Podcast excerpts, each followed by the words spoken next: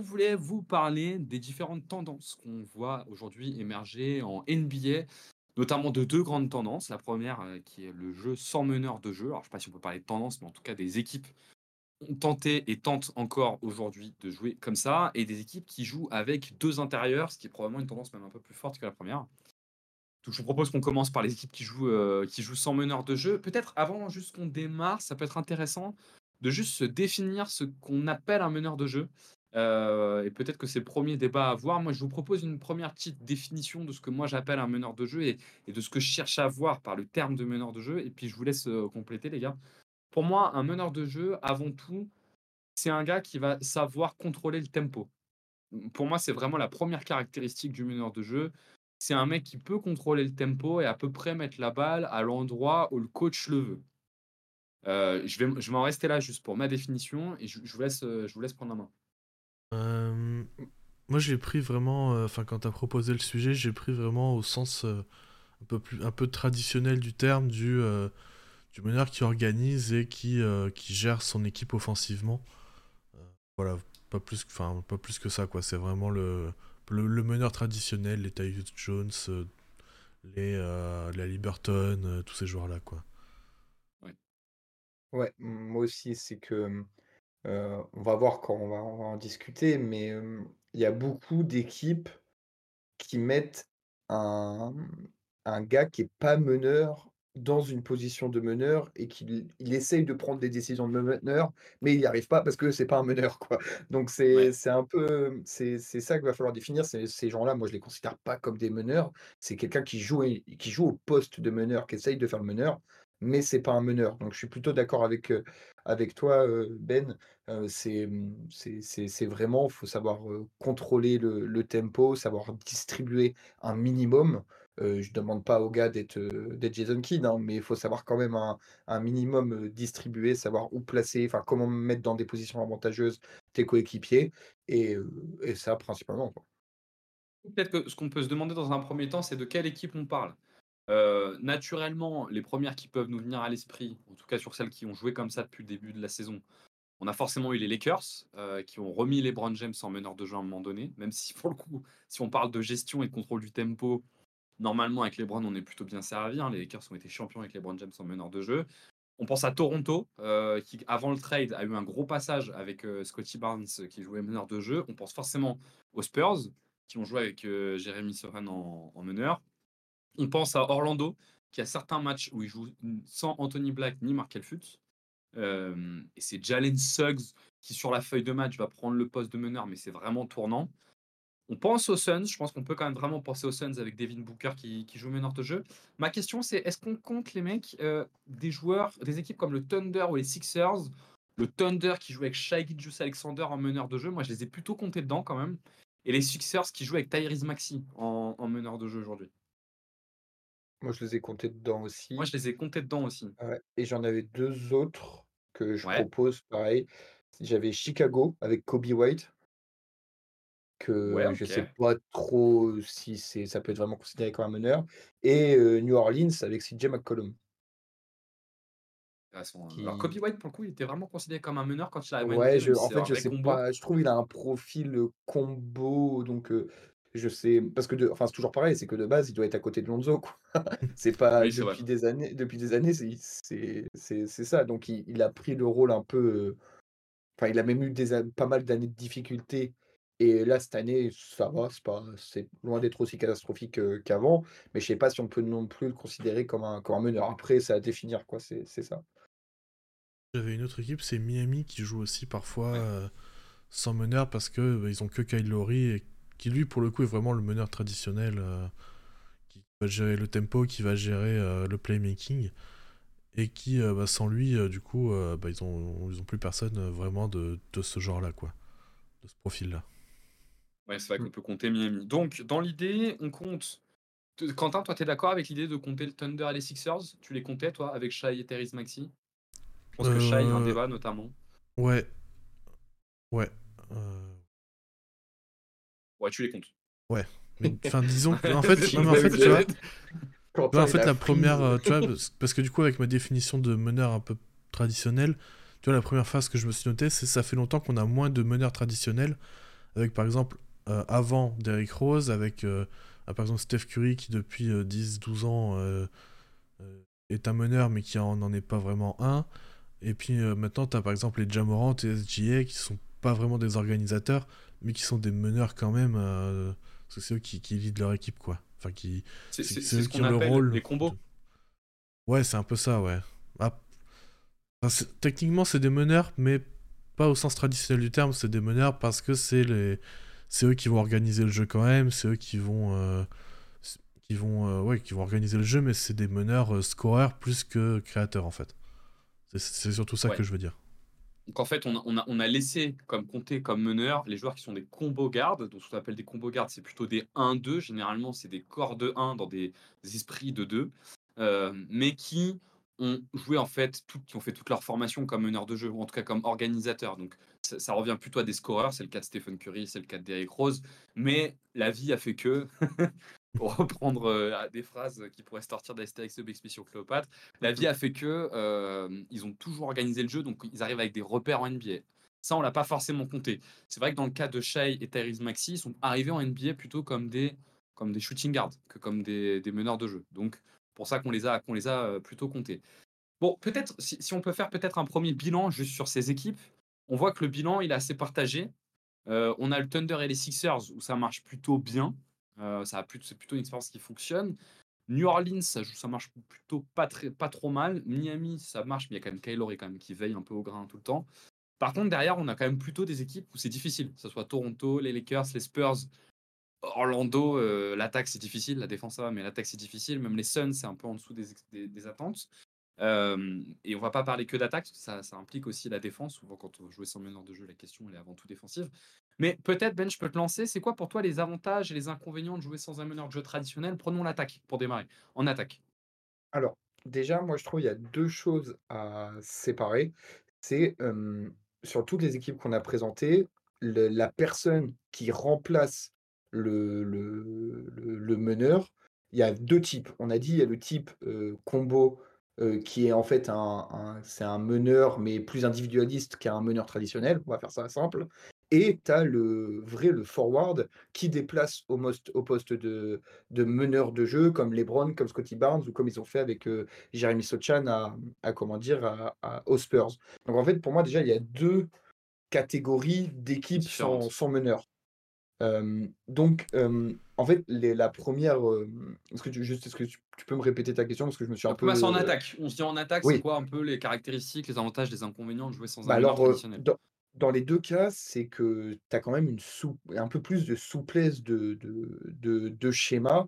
alors, ils ont quand même pas mal le ballon en main, mais des gars comme, Scotty Barnes ou, Jeremy Sochan, par exemple, bah, beaucoup moins ils ont quand même beaucoup moins la balle en main qu'un meneur traditionnel type Haliburton, type, on a parlé de Jamorant ou de qui sais-je. Et donc en fait, si tu as un bon coach et que tu as un effectif qui suit derrière, tu peux avoir la possibilité de mettre beaucoup de schémas différents en place, un peu moins lisibles pour l'adversaire, parce que bah, quand tu as Liberton en face, tu sais très bien que 90% des possessions il est sur le terrain, c'est Liberton qui va remonter le terrain, qui va mettre en place le, jeu. Ce qui est plutôt logique quand tu as quelqu'un qui peut déchiffrer par une défense de, telle manière.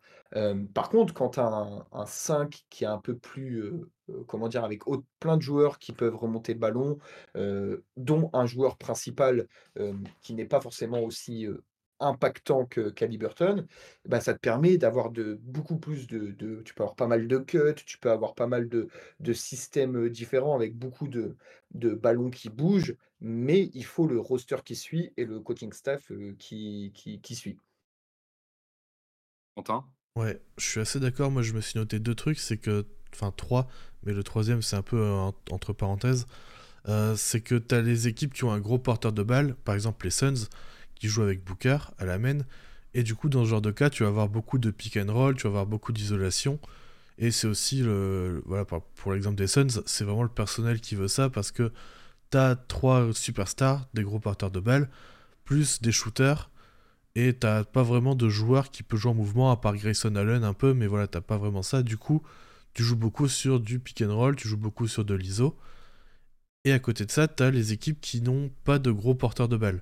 Et je notais bah, par exemple Miami qui joue sans Kyle Lowry, et par exemple les Pels qui ont joué contre les Mavs et qui n'avaient, qui avaient, je crois que Zion, Murphy, Ingram et McCollum étaient out, où en fait ils ont utilisé leurs joueurs non shooters, comme Herb, Jones notamment, au poste. Et non pas pour utiliser la menace au poste, mais pour trouver des bons tirs avec des courses sans ballon, sur des cuts, sur des écrans. ce que Miami utilisait aussi beaucoup l'année dernière avec Struss et Robinson, où quand tu as des joueurs qui peuvent bouger sans ballon, en fait ça peut créer le chaos, ça peut créer des cuts, euh, des cuts et des, paniers faciles au cercle ou à trois points parce que tu utilises leur gravité. Et au final, il y a aussi les, Kings et les Nuggets qui utilisent ça avec euh, notamment Sabonis et Jokic. Euh, beaucoup de, en fait, c'est la création par le jeu au poste et c'est Azad aussi qui en parlait dans, dans un article récemment. donc voilà. Pour moi, donc peut-être ces deux trucs-là. Tu peux compter les Sixers hein, là-dedans. Hein. Tu peux compter les Sixers ouais, aussi, ouais. qui le font, qui le font beaucoup avec donc pour moi, tu as deux trucs. Tu as les, équipes avec les gros porteurs de balles. Ça peut être aussi bah, justement le Thunder avec euh, SGA par exemple. Et euh, les, euh, les, équipes qui n'ont pas de gros porteurs de balles du coup. Et le troisième, c'était bah, les Spurs qui font des tests quoi. Ouais, je moi je suis un peu dans, dans, ta lignée. Enfin, je suis dans la ligne de vous deux. Je m'étais dit, il y a une version avec le, la star qui, qui remplace le meneur de jeu. On a la version où c'est le système, un peu le meneur de jeu on a la dernière version qui, pour moi, est celle qui arrive le plus souvent quand même, c'est la version Giga Bordel. Où en fait, euh, ça ressemble plus à rien et euh, en, fait, c'est du développement qu'on fait. C'est même plus vraiment. Euh, c'est ça, ouais. Alors, peut-être qu'on peut se concentrer, on va peut-être pas se concentrer sur la version Giga Bordel, qui sera moins intéressante, mais en tout cas, on a quand même en tête que sur ces, expérimentations-là, il y a une version qui arrive quand même souvent de gros bordel. Toronto, on était proche de la version Giga Bordel quand même. Orlando, on n'est pas loin de la version Giga Bordel par moment, je trouve. Euh, ah, Quentin, t'as pas l'air d'accord. Si, si, si, justement. Si, si, justement. Toronto version giga bordel. Euh, Chicago, on en, est, on en est pas loin aussi. Euh, et forcément, les rois là-dedans, hein, coachés par le meilleur coach de tous les temps, mais enfin, c'est quand même le giga bordel, c'est les Spurs. On va peut-être pas se concentrer sur ces équipes-là. Moi, je vous propose qu'on se concentre peut-être sur les deux autres équipes pour que vous, vous, puissiez me dire ce que vous aimez et si pour vous, c'est un, projet qui fonctionne. L'idée d'avoir la star qui a tout. Donc en fait, sur la star qui a tout, on va se concentrer peut-être plutôt sur les Lakers et les Suns. Hein euh, on peut peut-être se mmh. concentrer aussi sur le Thunder avec SGA, d'autant que le Thunder, il y a une particularité, c'est que sur le banc, il y a, les meneurs de jeu ne jouent jamais. Donc euh, eux, ils jouent vraiment euh, sans meneur. quoi. C'est SGA, derrière c'est Guidi un peu, mais ils ont fait le choix assez vite de mettre Misic un peu plus en retrait. Et c'est des shooters sur la ligne arrière qui remplacent. Donc cette version-là, là, de la star qui a tout, vous en pensez quoi? Quentin, t'en penses quoi toi? Bah, Ça dépend ce que t'en fais, finalement. Ça dépend de je trouve que c'est aussi très dépendant de, de, ton effectif. Euh, par exemple, bah, les Suns, en fait, euh, c'est comme je disais, c'est énormément de pick and roll et d'ISO parce qu'ils n'ont pas vraiment. Enfin, ils pourraient avoir la possibilité de faire quand même peut-être un petit peu plus avec notamment du, du Nurkic au poste euh, qui, est un plutôt bon passeur, mais euh, moins la possibilité de, t'as moins de possibilités tout simplement. si on prend le Thunder par exemple, ils ont beaucoup plus de porteurs de balles. Enfin, non, ils n'ont pas plus de porteurs de balles, mais ils ont plus de joueurs qui sont capables de faire plus de choses. Euh, tu prends. C'est moins euh, caricatural en tout cas. Ouais. Tu prends SGA, Jalen Williams, Josh Giddy. En fait, le Thunder, il joue. N'importe qui peut prendre la balle, drive, créer un décalage, et après le ballon tourne, et puis, puis voilà, ça joue quoi. Et puis tu as aussi beaucoup de, de guards qui viennent poser des écrans, donc c'est encore beaucoup différent de, de, Phoenix qui va utiliser euh, Nurkic euh, euh, sur pick and roll et profiter de son short roll aussi pour faire des passes. ce qui est dans le cas du Thunder, souvent ce qu'essaye pour on aide un peu à comprendre nos éditeurs, ce que font souvent ces équipes, c'est qu'en fait elles sont dans l'exploitation plus que possible du mismatch. Donc celui qui va être le porteur de balle, c'est celui qui a le plus gros mismatch sur le terrain. Et ils vont essayer de faire en sorte qu'un maximum de fois ça soit SGA, mais si c'est pas SGA, c'est pas grave peuvent donner la balle à Guidi ou à, Jalen, euh, Jalen, Williams. T'en penses quoi, toi, Ben, de, ces, de ce format-là? Mmh, En fait, c'est mmh, ça dépend, comme, l'a dit Quentin, ça dépend vraiment du, roster qu'il y a autour parce que tu peux. en fait, le, la, pire solution, je pense, c'est quand il n'y a que, ta star qui peut porter le ballon. Parce qu'il y en a certains où il n'y a pas beaucoup de monde qui peut porter le ballon autour. On parlait des Lakers, c'est notamment un des soucis, heu, principaux, c'est que, bah, LeBron, c'est le quasiment seul et unique, vrai créateur pour autrui du du du roster.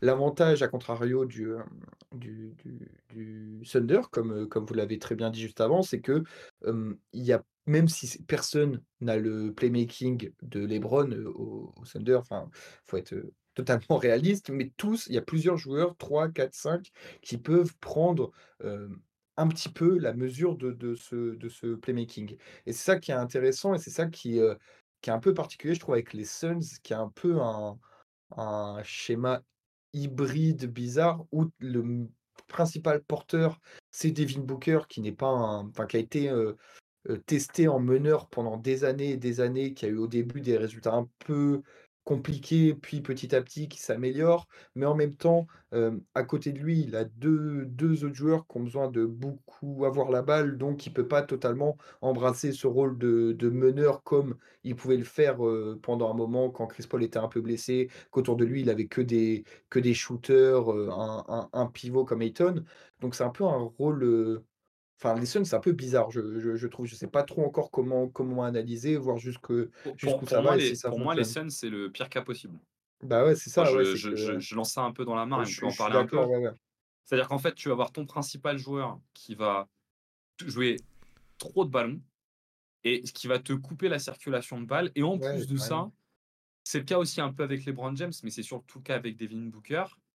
Tu tu tu tu vas ne ressortir que le mauvais de ton joueur. C'est-à-dire que Devin Booker, je trouve qu'il a tout intérêt à pas démarrer les possessions avec la balle parce que ça le pousse à être efficace et je trouve que le ch le choix qu'a fait, qu'a fait Vogel de mettre Booker en meneur, ça vient gommer tout ce qui a toujours enfin, tout tout le travail qu'a fait, heu, Monty Williams avec Booker, de à être de lui apprendre à être efficace, de jouer en 2 dribbles, en 3 dribbles, il a été merveilleux et en fait, avec ça, bah, il est tellement fort qu'il a un impact, mais je trouve que du coup, il est reparti dans dans dans tous ses travers. Je sais pas si Quentin, toi, tu as un peu le même avis sur cette formule Suns? Moi, je- Après, je me demande s'il est pas peut-être juste dans un petit slump, Booker, aussi. Mais Qu'est-ce que tu euh, entends par un slump? Juste, bah, pff, dans une mauvaise période, quoi. C'est... Ouais. Et il y a peut-être de ça aussi. Euh, Et je, voilà, je sais plus ce que j'allais dire, je te laisse euh, reprendre. Est-ce que euh, tu es Je d'accord je sur l'idée? je rebond Ouais, je j'allais rebondir.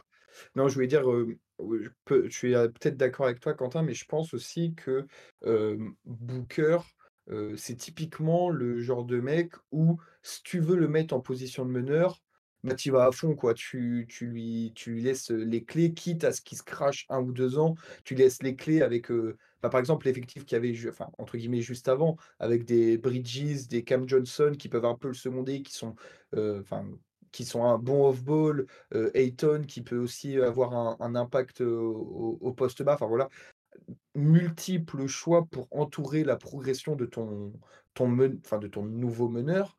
Alors que là, avec, KD et Bradley Beal, ils se retrouvent dans un dans un une situation où ils remontent la balle Déjà, il sait pas quoi faire parce qu'il est pas meneur naturel et en plus de ça, personne autour de lui l'aide à le mettre dans des positions, adéquates parce qu'ils attendent juste la balle, recevoir la balle dans la main et eux-mêmes créer leur action. Donc en fait, ils progressent ni en position de meneur et enfin, ils progressent pas en position de meneur et en plus, il est pas utilisé, comme tu l'as dit, là où il est bon.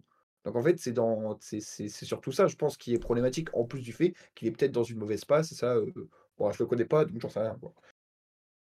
Non, moi j'aimerais bien le voir un peu plus utilisé euh, justement avec du Nurkic au poste et euh, des jeux d'écran entre euh, Bradley euh, Kevin Durant et lui. Et du coup là tu peux créer un, un sacré chaos dans la défense C'est quoi. Parce que du ambitieux quand coup, même.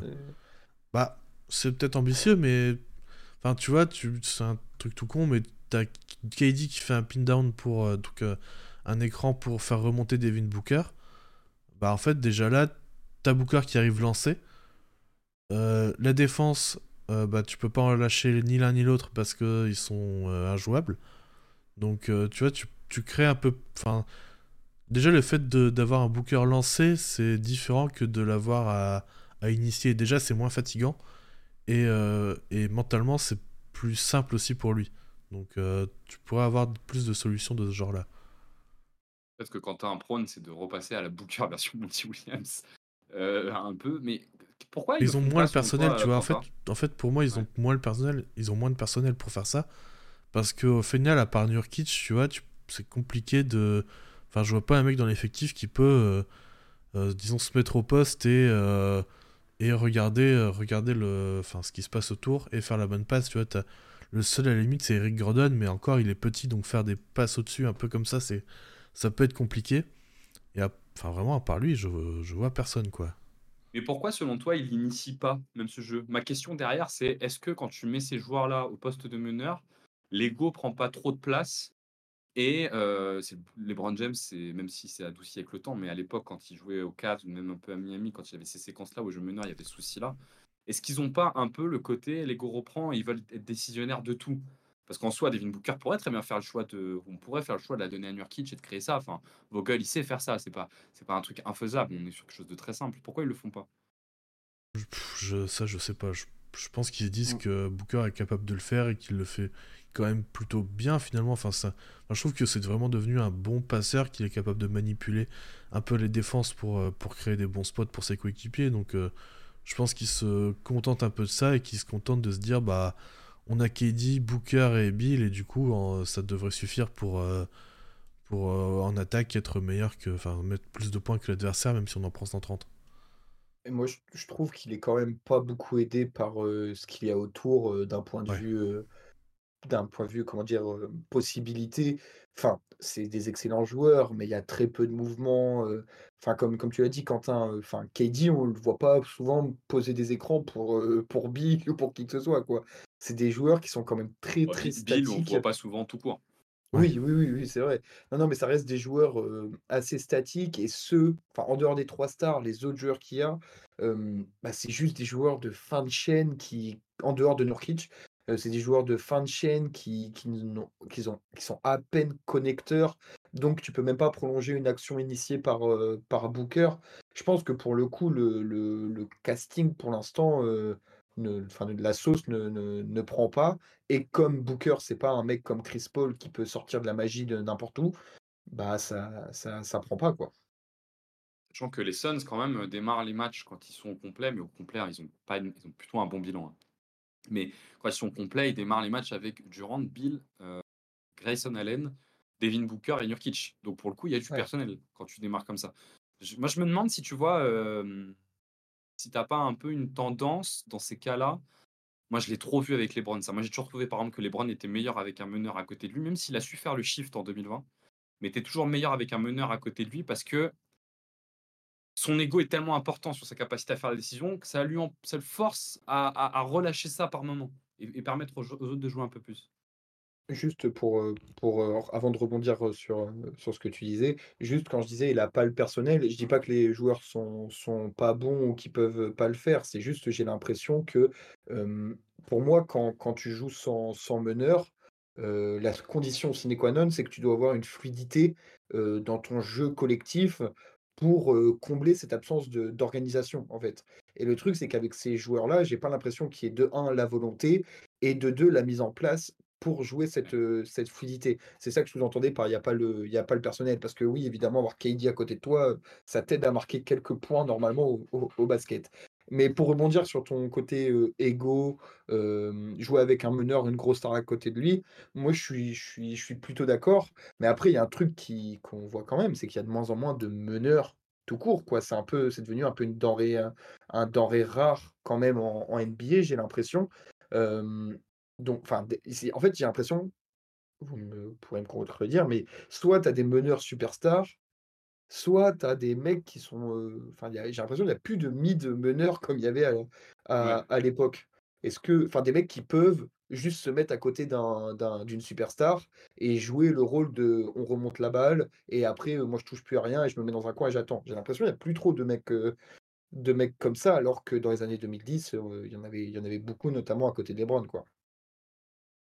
Quentin, toi, tu es assez d'accord avec ça, avec ce constat? Bah ouais, c'est un peu ça, ça rejoint ce que je disais euh, au début, c'est que maintenant tu as des meneurs qui sont enfin les, les joueurs qui sont des meneurs, c'est d'abord des scoreurs et puis après c'est des créateurs alors que enfin il y a disons que dans Moi, le sens plus année 2000 hein, les, les, dans le sens que 2010. Hein. Le, le sens traditionnel de meneur, c'est vraiment le, le, joueur qui va faire ses 6-7 passes peut-être et qui va, ouais, comme tu, dis, comme tu dis Ben, qui va, remonter le ballon, qui, et puis après qui va plus forcément faire grand chose quoi. Alors euh, peut-être par donner des directives, euh, voilà, l'oral, tout ça, et organiser l'attaque, mais euh, pas plus que ça quoi.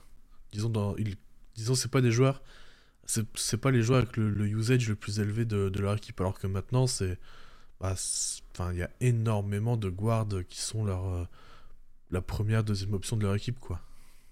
Mmh. Pour, rendre hommage au, hommage, hommage au grand Nix, il n'y a plus de Raymond Felton, tu vois, ça n'existe plus ces mecs-là. Ouais, voilà, c'est ça. Ils ont été un peu remplacés par les connecteurs.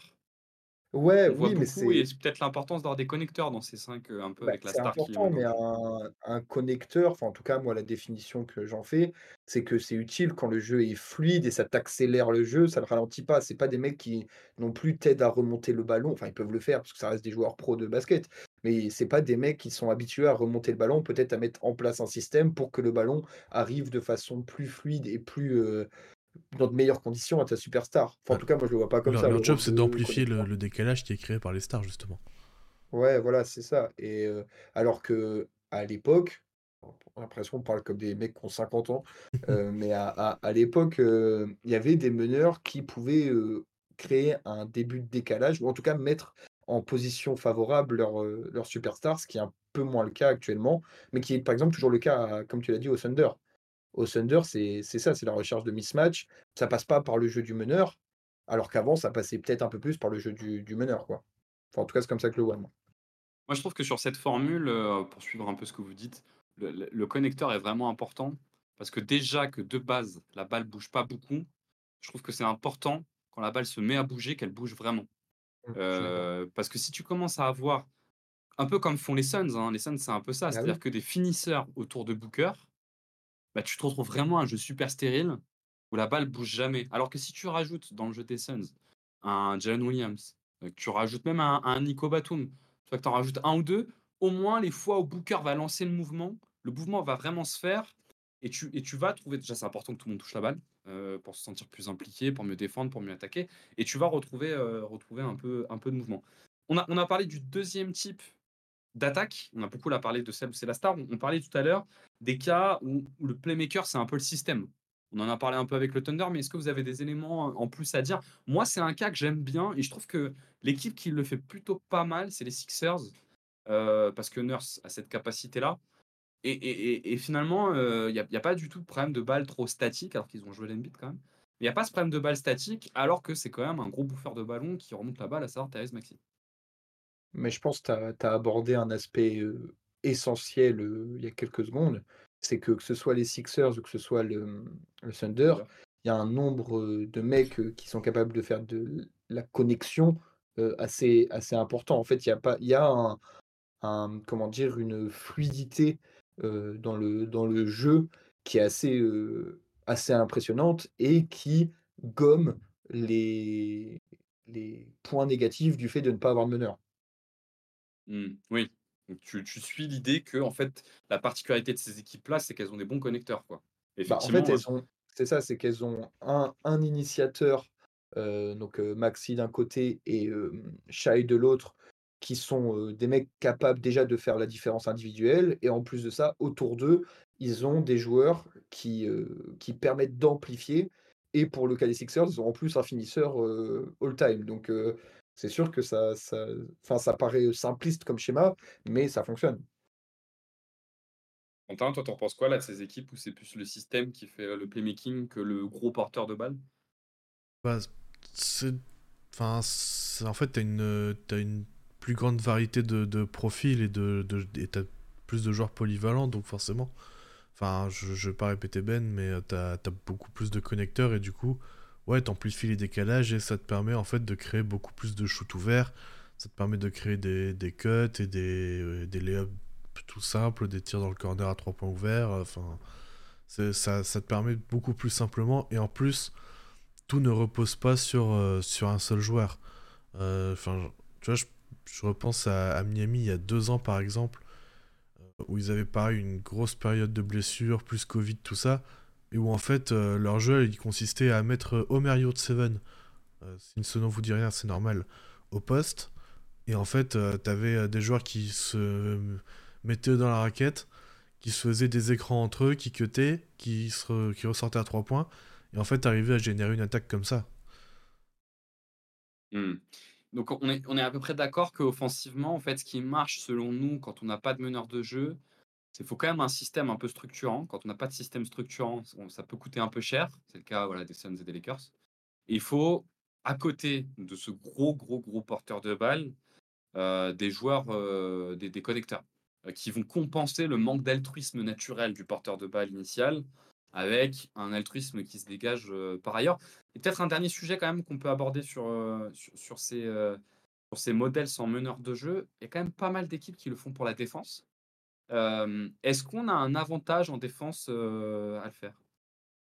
Bah Pour ça, je pense surtout aux équipes qui utilisent des, des forwards. Toronto, par exemple, avec Scotty mmh. Barnes, où en fait, ça te permet de ne jamais concéder de mismatch, en fait.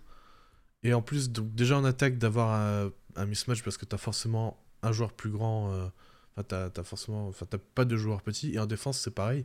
Tu concèdes pas de mismatch et du coup, tu, ça te permet plus de flexibilité surtout euh, de, voilà, des deux côtés du terrain, en attaque comme en défense.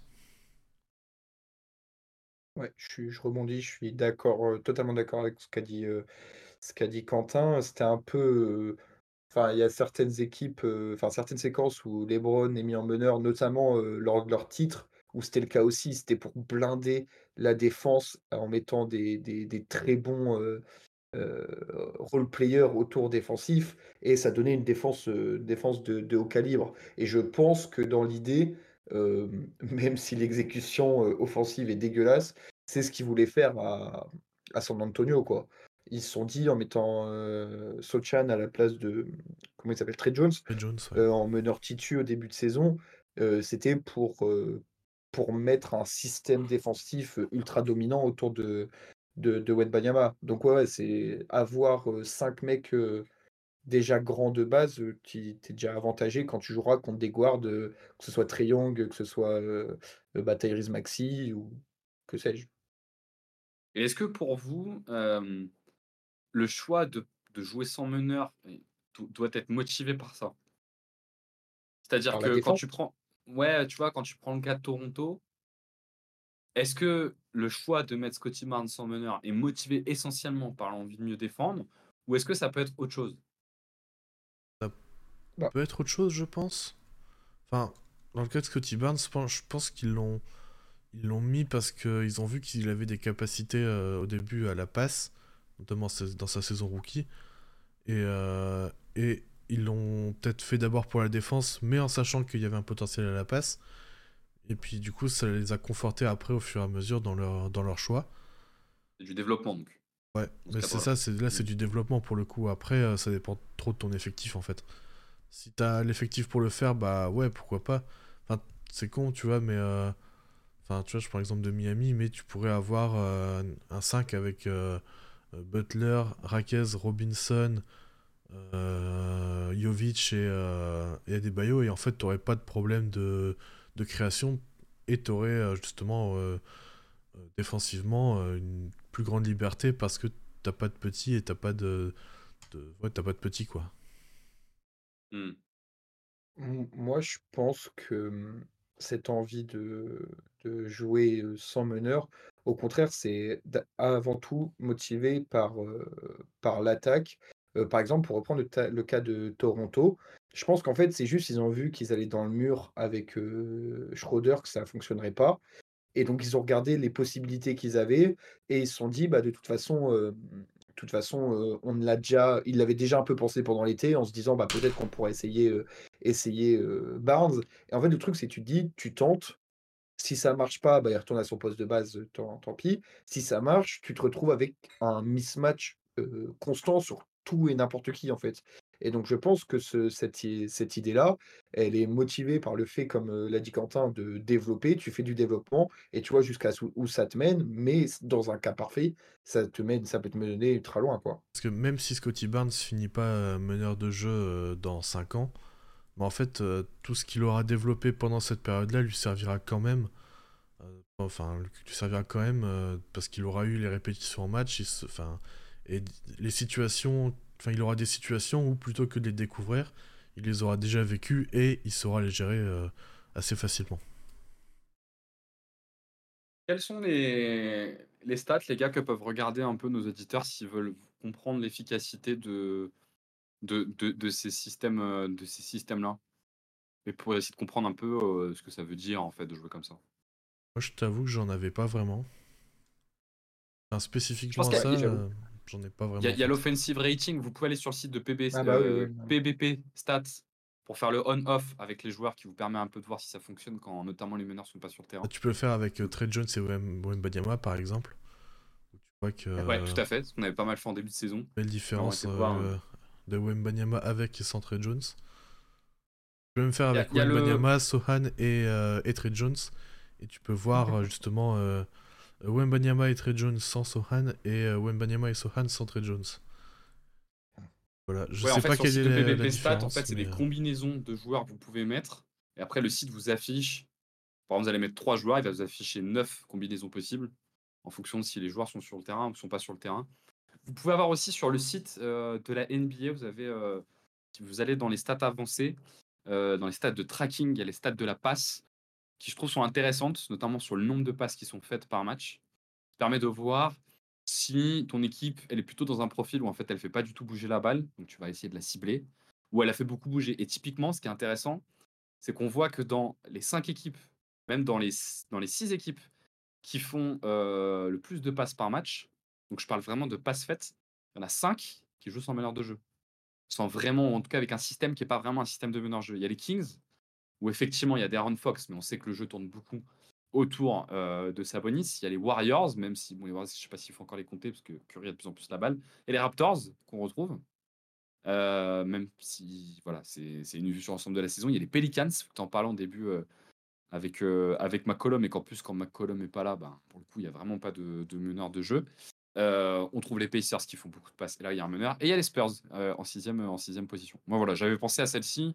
Et je pense que c'est intéressant, même de manière générale, de regarder si l'équipe est capable de, générer des, passes décisives, euh, même, en jouant, euh, même en jouant sans meneur, euh, sans meneur de jeu.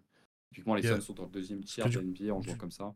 Du coup, tu m'as fait penser à une autre stat, mais c'est le dans les, dans les trackings, c'est les touches. tu peux voir par exemple le temps moyen par touche de balle, qui permet de voir si les joueurs gardent longtemps la balle en main ou si le ballon circule vite.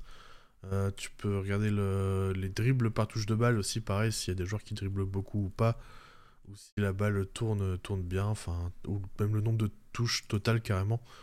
tu vois si la balle tourne bien ou pas, quoi. Ça, ça complète un peu avec les passes du coup. Ça, c'est, tout ça, c'est à regarder sur le site de l'NBA. ouais, c'est ben. ça. Et j'allais rebondir pour peut-être conclure et faire de la promo interne, évidemment.